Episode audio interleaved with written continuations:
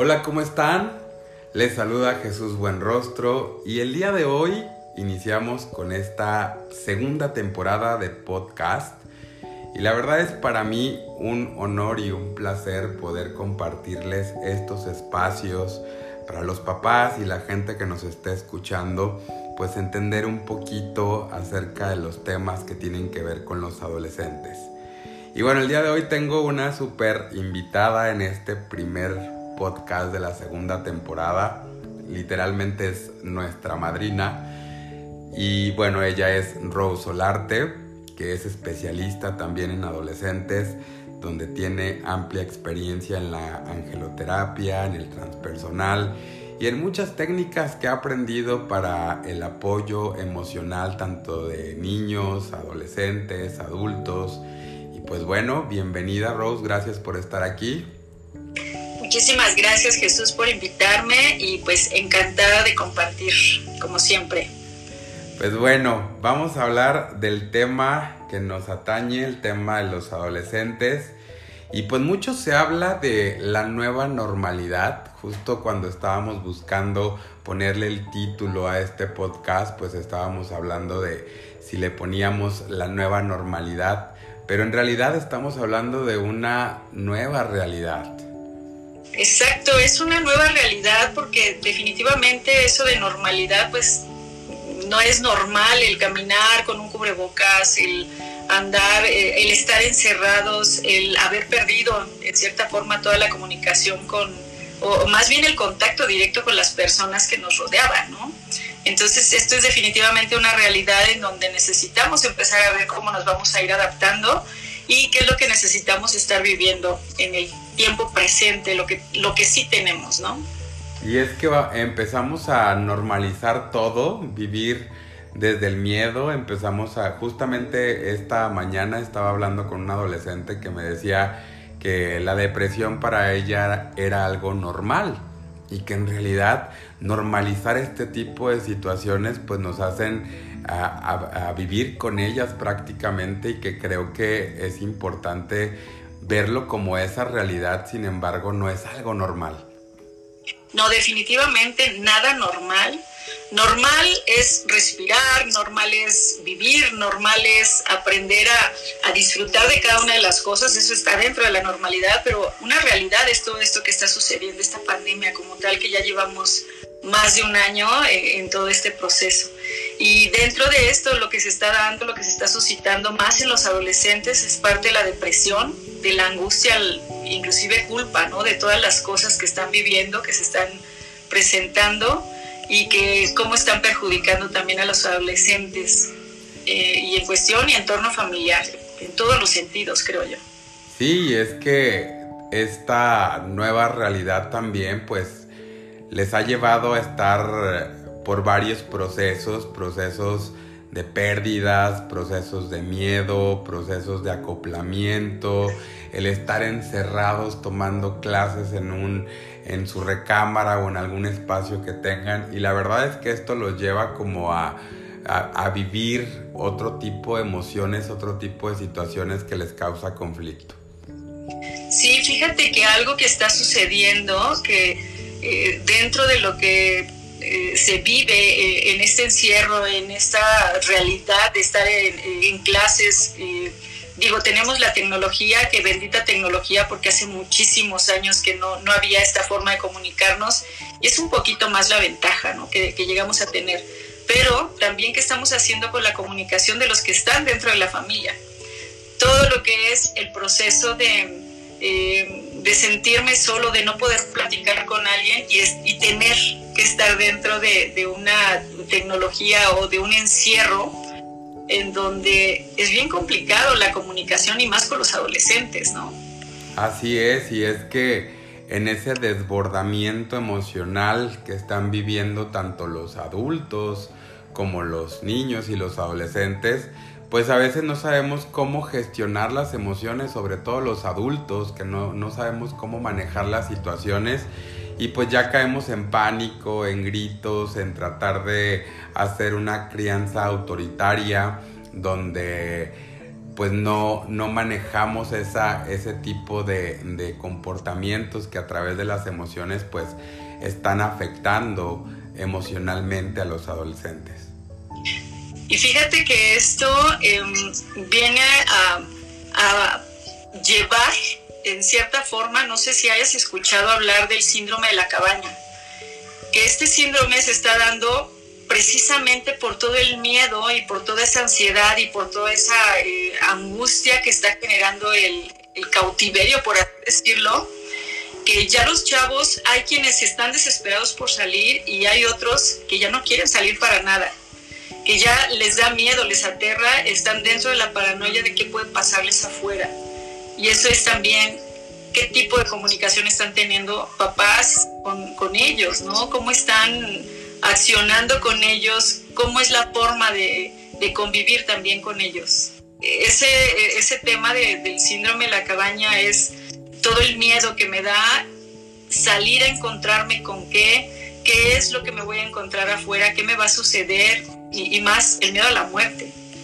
Así es, y es que no obstante con los propios miedos que se están viviendo, pues prácticamente por la edad en la que se encuentran, por estos cambios físicos, por todo lo que está sucediendo interiormente en el adolescente y ahora con los miedos también que les reflejan los papás en ese en esa enseñanza que en vez de demostrar el autocuidado, la importancia del autocuidado, pues lo que estamos haciendo es sembrar miedo en ellos. Y aparte de que están sembrando miedo, vuelvo a repetir, soy muy insistente con la comunicación. Quiero que mi hijo tenga una buena comunicación conmigo y no soy capaz de acercarme. Y es ahí donde entran también la parte de los límites, lo que comentábamos hace un momento también. En qué tanto estoy yo pidiéndole a mis hijos. Eh, recuerdo eh, en estos días que me preguntaba una mamá, y me decía, oye, es que sabes, yo ya le hice un listado a mis hijos de cuáles tienen que ser sus obligaciones, pero cuáles son las consecuencias, dime cómo, serían las consecuencias. Y eso ya es un tema de mamá o de papá que necesitan poner ellos, eh, empezar a poner esos límites en cómo nos vamos a estar comunicando, qué vamos a estar haciendo, cuáles son tus obligaciones, cuáles son tus deberes, cuáles son tus, em, vamos, acciones que vas a hacer en casa. Pero lo más fácil es decirle yo lo que va a hacer y yo irme al celular o yo irme al iPad o a la tele y estar inspirando a mis hijos que no hagan en cierta forma sus obligaciones. Entonces ahí ya está siendo como controversial, ¿no? Sí, pues prácticamente es predicar con el ejemplo, porque muchas ocasiones los papás se quejan de que su adolescente se la pasa en el Free Fire, en los videojuegos y todo esto, y pues también en ocasiones las mamás o los papás también se la pasan en el Candy Crush y en esos juegos que, que pues prácticamente también quitan el tiempo, ¿no? Y eso, como bien lo mencionas, es parte de una inspiración. Si yo quiero que mi hijo haga algo, que esto es bien importante, si yo estoy queriendo que mi hijo, no sé, a lo mejor haga algunas labores en, eh, de aseo en la cocina, en su recámara, pues es darle un tiempo y algo que comentábamos también, cuánto tiempo a nosotros nos daban para que hiciéramos algo. Entonces, eh, el hecho de que yo le esté diciendo, pero esté sentada viendo la tele, pues estoy generando a que él se vaya conmigo a ver la tele y deje de hacer sus actividades. Sí, y la verdad es que en los acuerdos pues prácticamente se realizan desde el núcleo familiar, desde las necesidades básicas que se tengan en casa de tender la cama, de arreglar su ropa, de arreglar su cuarto, de hacer sus responsabilidades también escolares, todas esas actividades que es importante también pues manejar esos acuerdos y cuáles eh, podrían ser las consecuencias, pues obviamente sabemos qué es lo que más le gusta al adolescente, ¿no? Y, y, desde esa forma también poder hacer el acuerdo de, mira, si esto te encanta, si no lo realizas, pues la consecuencia va a ser esta y ya desde ahí poder tener muy claro qué es lo que va a suceder en caso de cumplirse o no cumplirse el acuerdo, ¿no? Sí, definitivamente. Y, pero también, sabes, es como eh, nosotros ser parte como papás de que yo te estoy poniendo el ejemplo, Y yo también estoy haciendo, estoy levantando a lo mejor mi, este, mi habitación o, estoy ayudando a levantar la mesa o limpiar, asearla, porque yo también estoy contribuyendo a que, que todo sea eh, de común acuerdo y en familia. Porque nada más el de tú haces y entonces yo aquí me quedo porque soy papá o porque soy mamá, creo que es algo que es eh, repartir, como dicen, esos, esos, esos quehaceres, deberes, que no me encanta tanto esas palabras, pero eh, acciones o actividades que se necesitan también hacer para que estén en un lugar cómodo, ¿no? Sí, claro, definitivamente. Y pues esto es, es muy importante tener esa comunicación asertiva. No sé cómo tú lo creas, pero dentro desde la crianza positiva, pues es importante el, hilo de la comunicación que estamos teniendo con nuestros adolescentes, de cómo lo estamos manejando, porque muchas ocasiones tendemos a ser coercitivos a través de los gritos, a través de, eh, la disciplina, a través de los golpes, todas esas eh, ideas o formas en las cuales nos educaron también y que no fueron positivas y que nos generaron traumas, conflictos en algún momento y que es importante también hacerlo diferente para que tenga otro efecto con, el adolescente. Claro, y eso, eh, volviendo a, la parte que estábamos comentando al inicio, es parte de la normalidad que le llaman. Eh, escucho yo muy seguido a personas que dicen, pues es que a mí me pegaban lo normal dices, bueno, pues que te peguen no es normal. Pero ¿qué fue lo que estuviste aprendiendo tú dentro de, esa, de ese entorno familiar que se te hizo tan normal y que ahora sales a, la calle o sales y encuentras a una pareja y para ti es normal lo que, estás, lo que aprendiste en casa, ¿no? O sea, es como una forma de qué te estoy enseñando yo desde aquí, desde casa. Si te estoy enseñando a que te respetes y me respetes, a recibir también ese respeto porque por supuesto lo merecen como adolescentes, como papás, como en todo, repito, el entorno familiar, que se me haga normal en donde es una convivencia sana. Así es, definitivamente creo que esta nueva realidad también nos lleva a, a no ser tan autoritarios en casa, a no imponer ciertas cosas, sino ser entre permisibles, pero también el saber que ellos son los guías, son los padres. Sin embargo, como, como lo mencionábamos hace un rato, creo que los gritos, creo que los golpes, pues pueden causar algún conflicto. ¿Qué consejo le podríamos dar a los papás de cómo manejar esta nueva realidad, esto que está sucediendo en este momento, para poder tener una familia o un entorno mucho más pacífico en relación con padres e hijos? Fíjate que algo que creo que es, bueno, no creo, estoy completamente segura que puede funcionar más, es empezar a como hacer planeación familiar. En este caso, no yo, yo antes mencionaba mucho una tarde familiar voy a planear con mi familia, papá, mamá, hijos o quienes estén en casa, porque acordándonos que la familia es quien está en casa, quien está eh, en esa convivencia, hacer una tarde familiar sin celulares, ahí sí advertirlo, ¿no? Sin celulares, sin este, tablets, sino solamente vamos a ver una película, vamos a convivir, vamos que haya ese tipo de convivencia y comunicación más cercana que haya empatía. Eso es una, un punto súper importante. Como bien lo mencionas, quitando los gritos, los regaños, más bien enfocándome en esa empatía.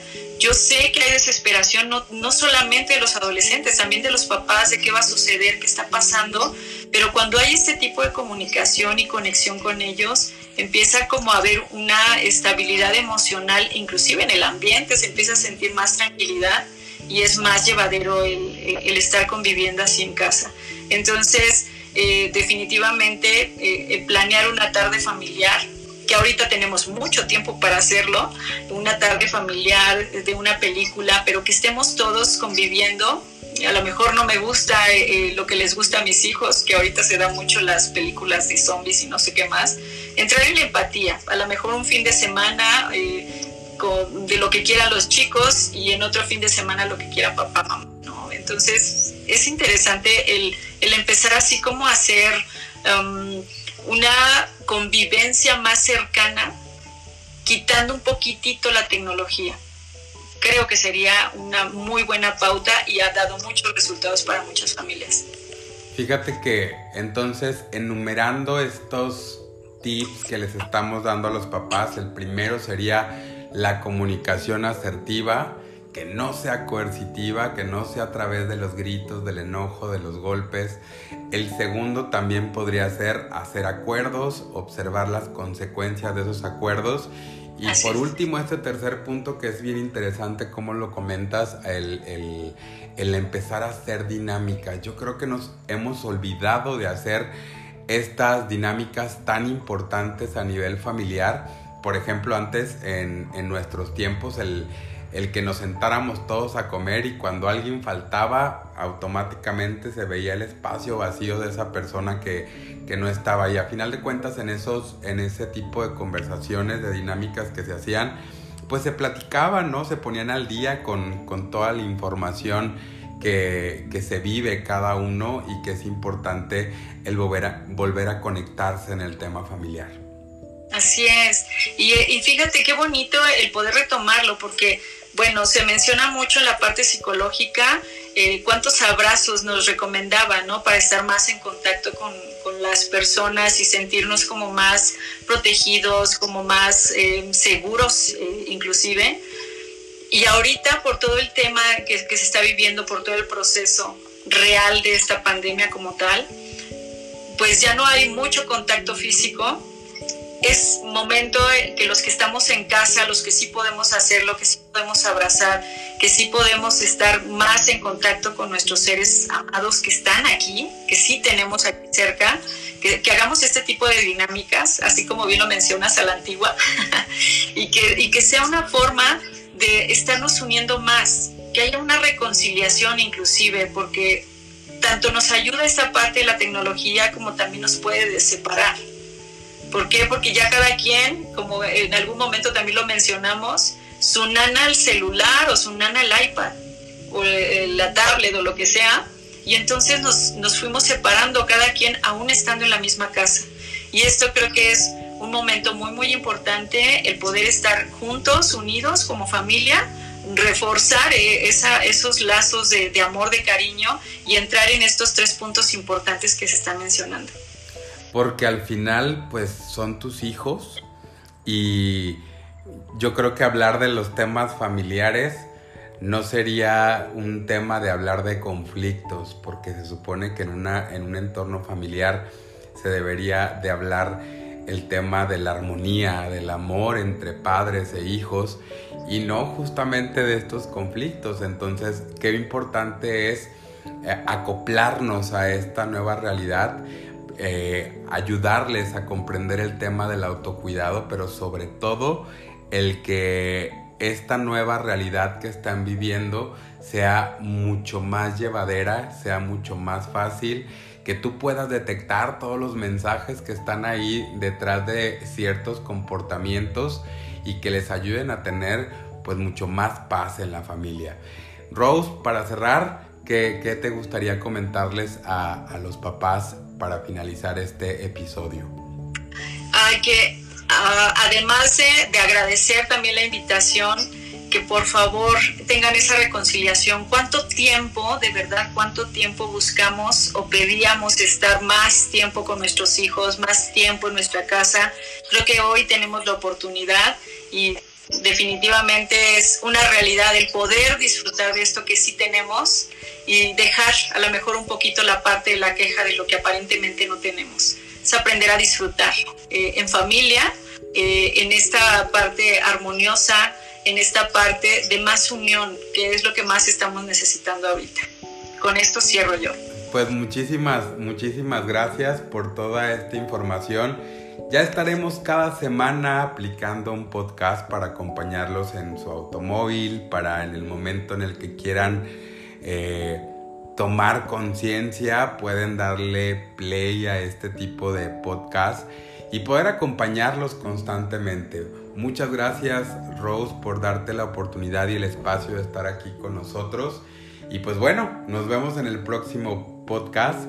Soy Jesús Buenrostro y te agradezco mucho el que te hayas dado el tiempo de poder estar conectado a este espacio. Un abrazo.